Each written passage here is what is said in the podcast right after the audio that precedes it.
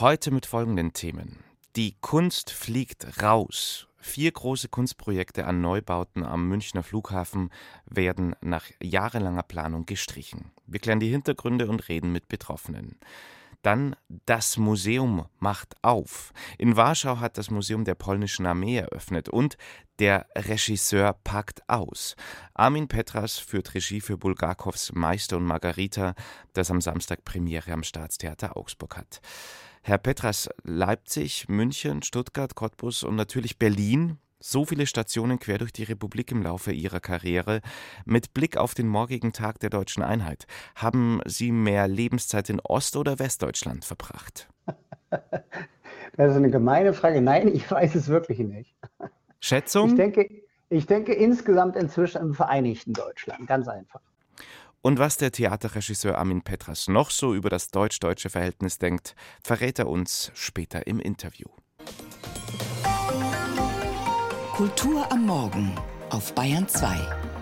Heute mit Tobias Roland. Hania Rani ist Pianistin, Komponistin und Vertreterin der Neoklassik. Und jetzt singt sie auch noch. Endlich. Ghosts heißt das neue Album der Hanna Ranisewska, wie die 33-Jährige aus Danzig bürgerlich heißt. Mein absoluter Favorit ist das unglaublich tolle Don't Break My Heart. Don't break my heart with truth. We can defy, don't you see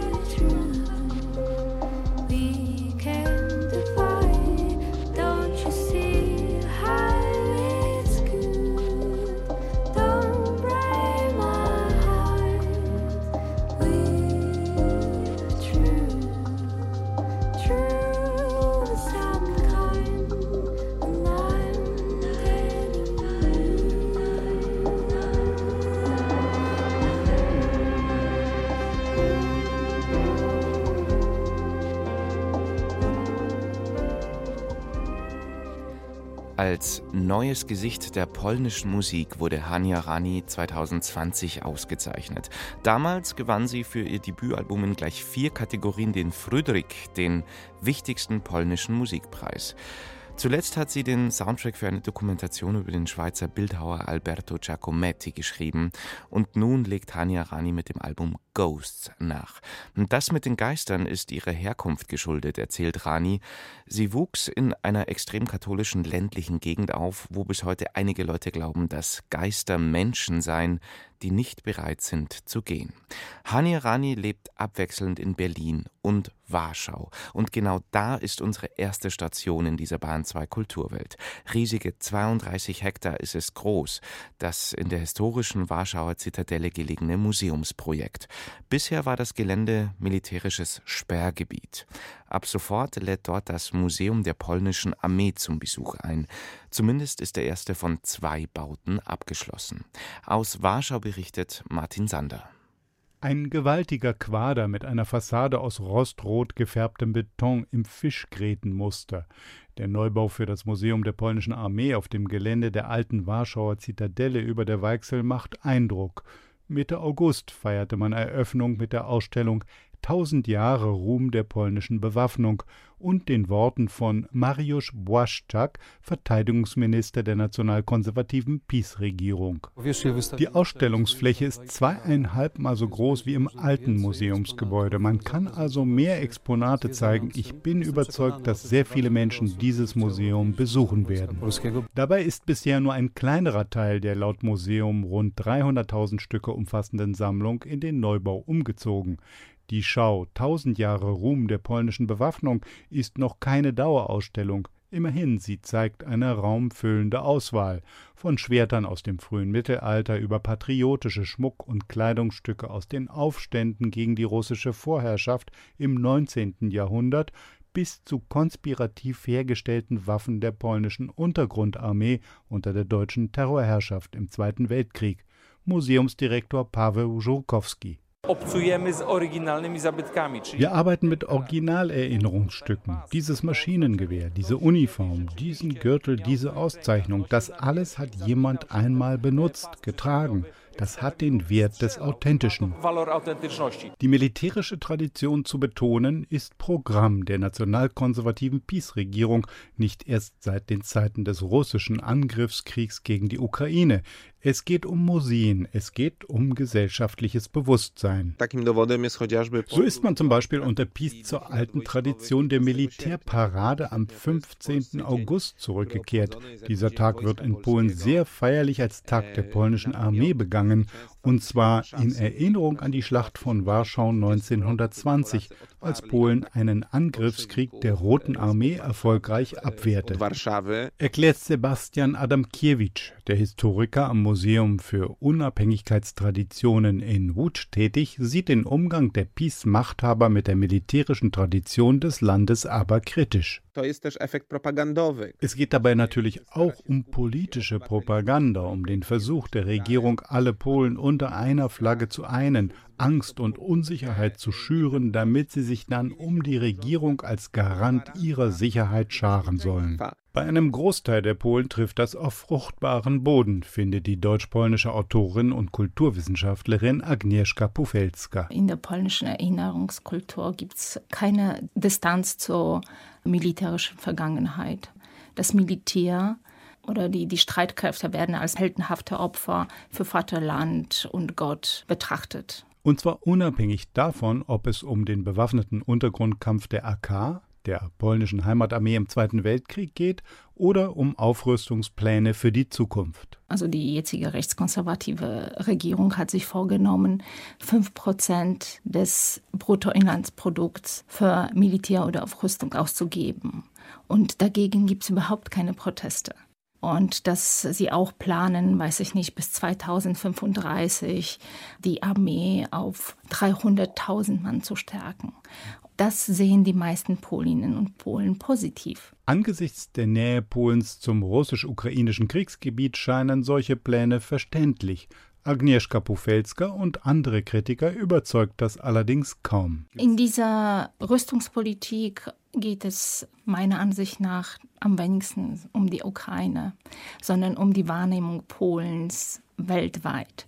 Und Polen will die, der erste Ansprechpartner für NATO in Europa sein. Ein modernes Armeemuseum gehört dazu. Und es musste vor den Wahlen am 15. Oktober seine Tore öffnen, obwohl bislang nur ein kleinerer Teil der Bestände umgezogen ist. Eindrücke vom neuen Museum der polnischen Armee in Warschau. Gleich haben wir es 8.40 Uhr. Sie hören die Bayern 2 Kulturwelt. Please allow me to introduce myself. I'm a man of wealth and taste. I've been around for a long, long year. Stole many a man's soul of faith. Wenn ich mich kurz vorstellen darf, ich habe die Seelen von Millionen Menschen gestohlen und ich war auch schon da, als Jesus Momente der Angst und des Zweifels durchlitt.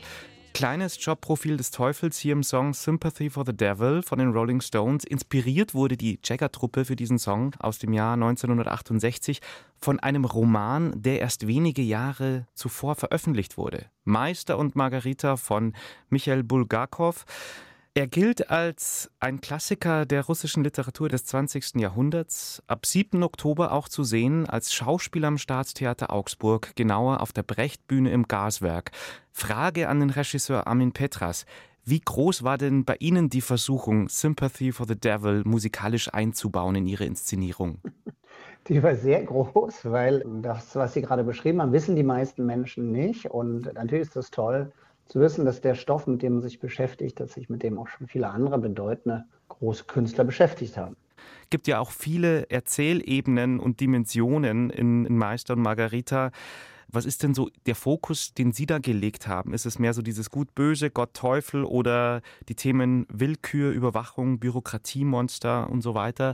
Das Hauptthema ist erstmal der Autor selber, also Michael Bulgakov, der nach wie vor, ich würde sagen, in Deutschland ein nicht so wahnsinnig bekannter Autor ist, der Arzt war, schon mit 25 aufgehört hat, eine Praxis zu haben bei den Weißgardisten, bei den Rotgardisten, der aus der Ukraine stammt, nach Moskau gegangen ist und dann bei Stalin in Moskau in Ungnade fiel und dann viele Jahre versucht hat, die Gnade wiederzuerlangen mit durchaus absurden Mitteln. Also auch er in seinem Leben war viel Satire und Komik enthalten. Er hat dann versucht, ein Stalin-Stück zu schreiben, hat es auch zu Ende geschrieben, aber Stalin hat ihn dann geschrieben oder schreiben lassen, er wäre kein romantischer Held und so durfte auch dieses Stück wie viele andere von Bulgakov nicht aufgeführt werden.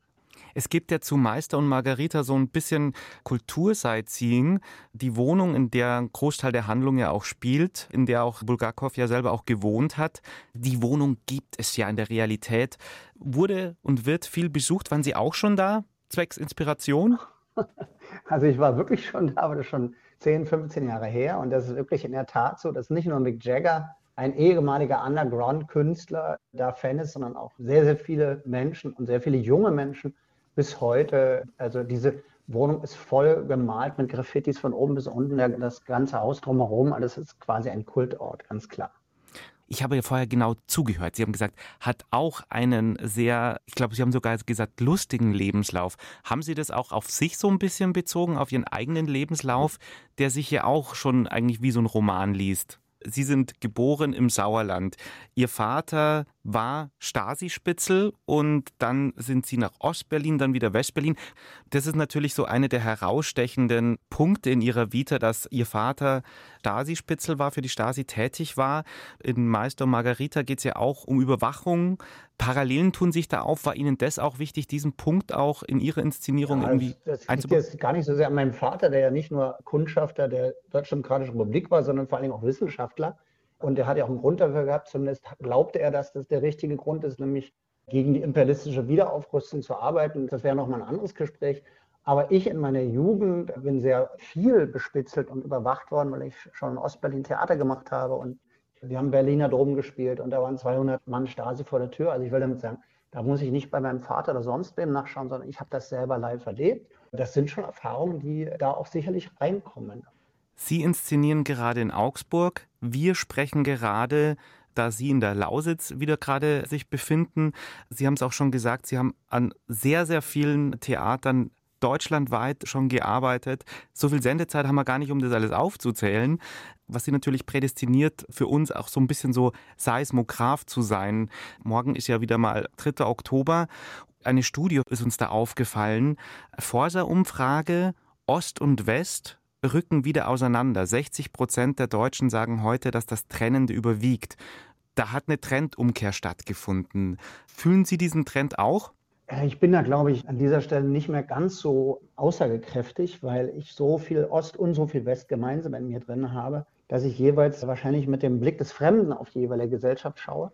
Aber ich weiß es nicht nur aus Deutschland, sondern ich weiß es auch aus England und Irland und aus Irland und Nordirland und aus der Ukraine und Russland wo ich viele Freunde habe, dass diese Problematiken, äh, dass man sagt, man ist eigentlich ein Volk und dann doch nicht, dass das extrem sensibel ist. Und ich glaube, dass alle schnellen Erklärungen da überhaupt nicht weiterführen, besonders nicht Erklärungen, die irgendwas mit Ökonomie und Wirtschaft zu tun haben.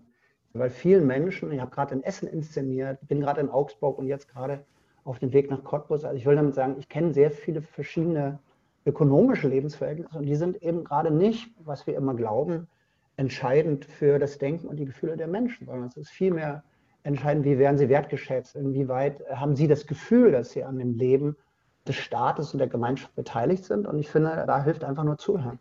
Wenn man diesen Ost-West-Gedanken jetzt mal noch auf diesen Kulturbetrieb anwendet, war das Ihnen immer auch irgendwie ein Anliegen, so eine West-Ost-Quote irgendwie zu erfüllen oder so eine Parität herzustellen? Wie hat sich das bei Ihnen da immer dargestellt? Also ich habe das eigentlich die letzten 25 Jahre wirklich geschafft, in beiden Teilen Deutschlands zu arbeiten. Und mir ist es dazwischen natürlich auch extrem wichtig, quasi den, den Ost nicht zu verlieren, ganz klar. Die Premiere von Meister und Margarete ab 7. Oktober, Brechtbühne im Gaswerk, Staatstheater Augsburg. Ich habe gesprochen mit Armin Petras, gerade noch in der Lausitz demnächst wer hätte ich beinahe gesagt, auf der Showbühne in Augsburg im Gaswerk. Ich danke ganz herzlich fürs Gespräch und wünsche einen schönen Feiertag. Armin Petras. Thank you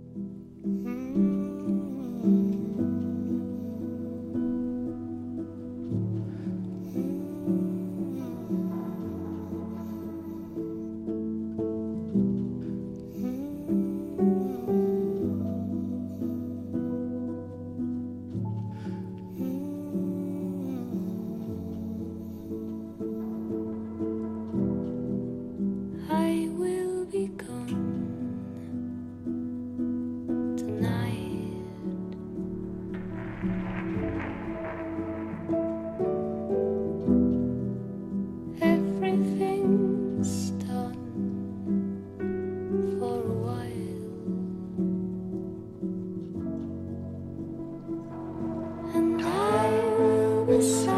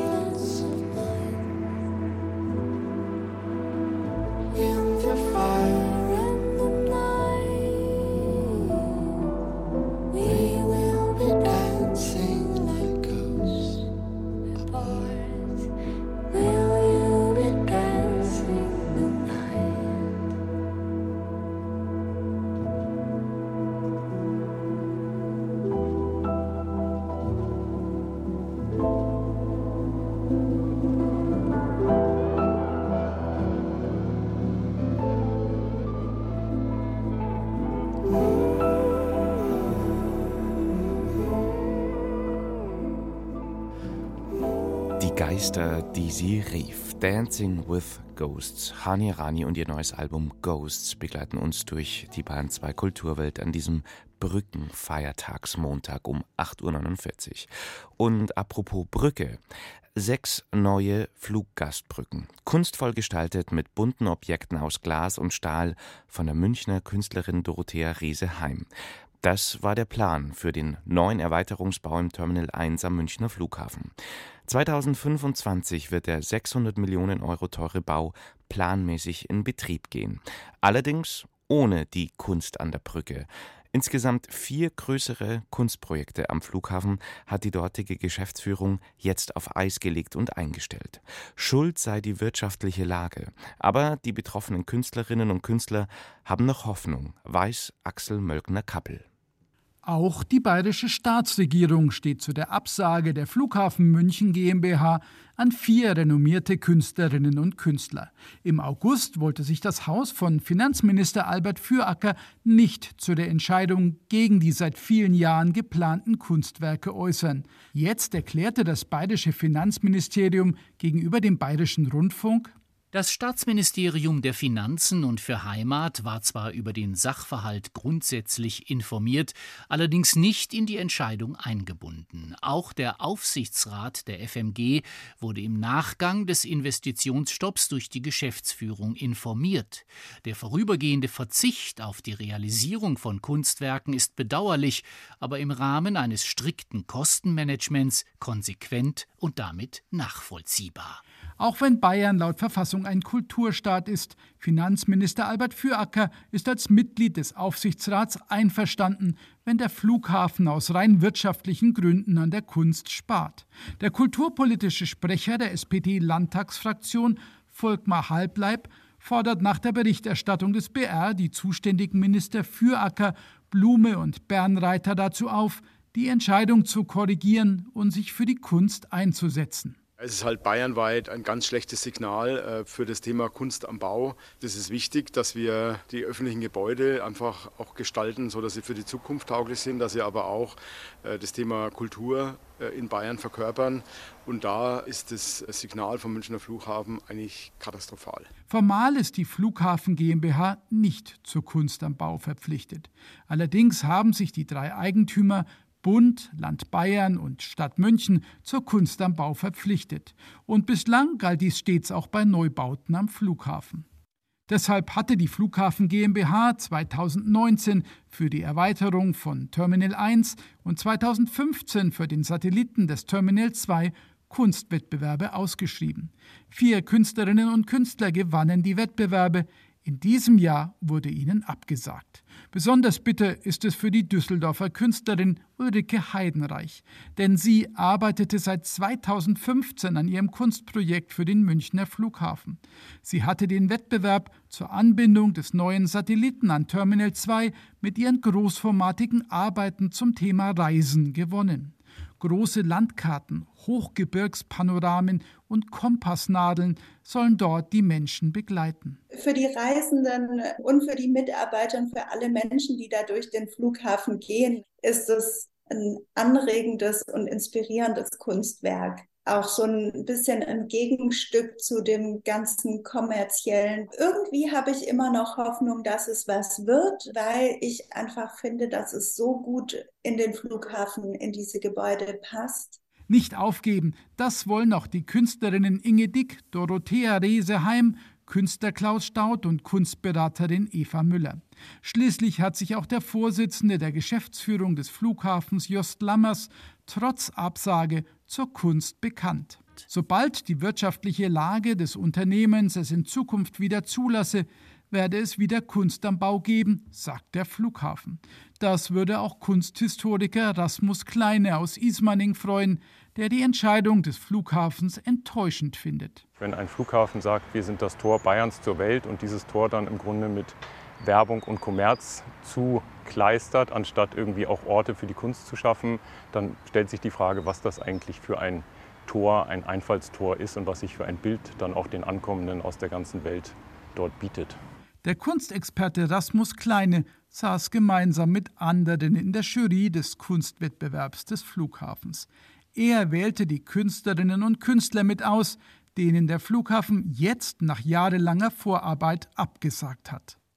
Kunst am Bau ohne Kunst. Der Münchner Flughafen spart die jahrelangen geplanten Kunstprojekte an ihren Neubauten am Terminal 1 ein. 8.54 Uhr, Sie hören die Bahn 2 Kulturwelt. Der vermessene Mensch, das war vor einem halben Jahr der erste Kinofilm, der sich aus deutscher Perspektive mit Kolonialkrieg und Raubkunst auseinandersetzt. Ein dunkles Kapitel deutscher Kolonialgeschichte. Inwieweit Deutsche und auch Bayern verstrickt waren in die Errichtung des Kolonialismus, der mit Beginn der Neuzeit ein Wesensmerkmal europäischer Geschichte ist, dieser Frage ist Markus Meyer nachgegangen. Deutschland, das sich selbst gern als Land der Dichter und Denker gibt, war zwar keine Sklavenhändlernation, aber zutiefst verstrickt in den Kolonialismus. Man muss sich nur auf die Suche begeben nach Geschichten und Ereignissen, die nicht so recht passen wollen ins geschönte Selbstbild. Zu Beginn der 90er Jahre führt der Regisseur Josef Berlinger in Regensburg ein Theaterstück auf, das auf dem historischen Bericht eines Straubinger Landsknechts beruht. Ulrich Schmiedel war mit den Konquistadoren durchs südliche Lateinamerika gereist Er hatte dort Dörfer niedergebrannt und Indigene ermordet. Als er nach 20 Jahren zurückkehrte, schrieb er einen Bericht, ein Zeugnis des Schreckens und des brutalen Terrors, den Konquistadoren in der neuen Welt verbreiteten.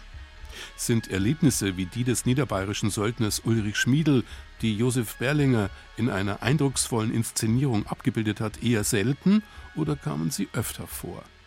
Der Historiker Jürgen Zimmerer, Professor für Geschichte in Hamburg, findet, wir sollten umdenken, wenn es um die Beteiligung der Deutschen am Kolonialismus geht. Wenn man über deutschen Kolonialismus spricht, vor allem in der Variante Deutschland war nur kurz Kolonialmacht, so bedeutend war das nicht und eben aus dem Blick verloren hat, dass immer Deutsche in die Kolonialprojekte der anderen europäischen Mächte involviert waren. Also eigentlich waren diese Kolonialprojekte transnationale Projekte, internationale Projekte und man hat sich Experten auch aus anderen Ländern geholt. Es waren keine nationalen Unternehmungen. Tatsächlich beginnt die Geschichte des deutschen Kolonialismus in Augsburg. Im 16. Jahrhundert ist das neben London, Paris und Venedig eine der größten und wichtigsten Städte Europas. Die Fugger versichern den aufkommenden Dreieckshandel, der sich zwischen Europa, Afrika und der neuen Welt entwickelt. Die weniger bekannten Welser lassen sich von Kaiser Karl V. Venezuela als Lehen überschreiben. Er räumt ihnen das Recht ein, über 4000 Versklavte aus Afrika zu erwerben und zu verkaufen. Die Welser errichten ein Schreckensregime. Gefolgsleute lassen Indigene, die ein Schwert gestohlen haben, von Kampfhunden zerfleischen. Über solche Ereignisse kann man sich im Fugger- und Welser Erlebnismuseum in Augsburg informieren. Katharina Dehner, die hier als Historikerin die Dauerausstellung betreut, merkt an, man hat zum Beispiel die Fugger per se immer nur mit Tuchhandel in Verbindung gebracht. Und die Welser sagen teils selbst Einheimischen nichts mehr. Und dann ist man auch ein bisschen erschrocken, wenn man das mit Venezuela hört, weil viele dann sagen, Mensch, das war uns eben gar nicht bewusst. Ein Buch, das ich während der Recherchen gelesen habe, hat mir die Augen geöffnet. Geschrieben hat es der Schweizer Autor Hans Fessler. Er fand heraus, wer die prächtigen Gebäude und all die eindrucksvollen Paläste in den Schweizer Städten im 17., 18. und 19. Jahrhundert erbauen ließ. Tuchhändler waren es, Kaufleute und Kakaoimporteure. Menschen also, die mit dem Handel aus Übersee Reichtümer anhäuften. Wir Europäer halten Schokolade ja für ein Schweizer Produkt, Tatsächlich aber ist es eine koloniale Ware, die ohne Sklavenarbeit nicht vorstellbar ist, schreibt Fessler. Die Welt, die den Europäerinnen und Europäern ganz selbstverständlich als Reservoir unendlicher Ausbeutung zur Verfügung steht, das ist, findet der Historiker Jürgen Zimmerer, eine typisch koloniale Haltung. Der Kolonialismus kann auch verstanden werden als eine gewisse Wirtschaftsform des Raubbaukapitalismus, in der die Europäerinnen permanent über ihre Verhältnisse lebten. Und zwar schon vom 16. Jahrhundert an. Diese Wirtschaftsform, mehr zu verbrauchen, als man hat, bringt uns jetzt in diese Bredouille, zum Beispiel mit dem Klimawandel, dass man sagt, okay, aber wir haben uns in Europa so dran gewöhnt, dass wir uns über Konsum und Raubbau definieren, dass wir gar nicht uns vorstellen können, dass die Welt endliche Ressourcen hat. Die Wildfremden und wir. Bayerisch-deutsche Verstrickungen in den Kolonialismus. Das komplette Feature hören Sie morgen am Tag der Deutschen Einheit bei uns im Bayern 2 Feiertagsprogramm am Morgen von 8 bis 9 Uhr. Soweit die Kulturwelt für den Moment. Ich bin Tobias Ruland, sage danke fürs Zuhören. Servus und Baba.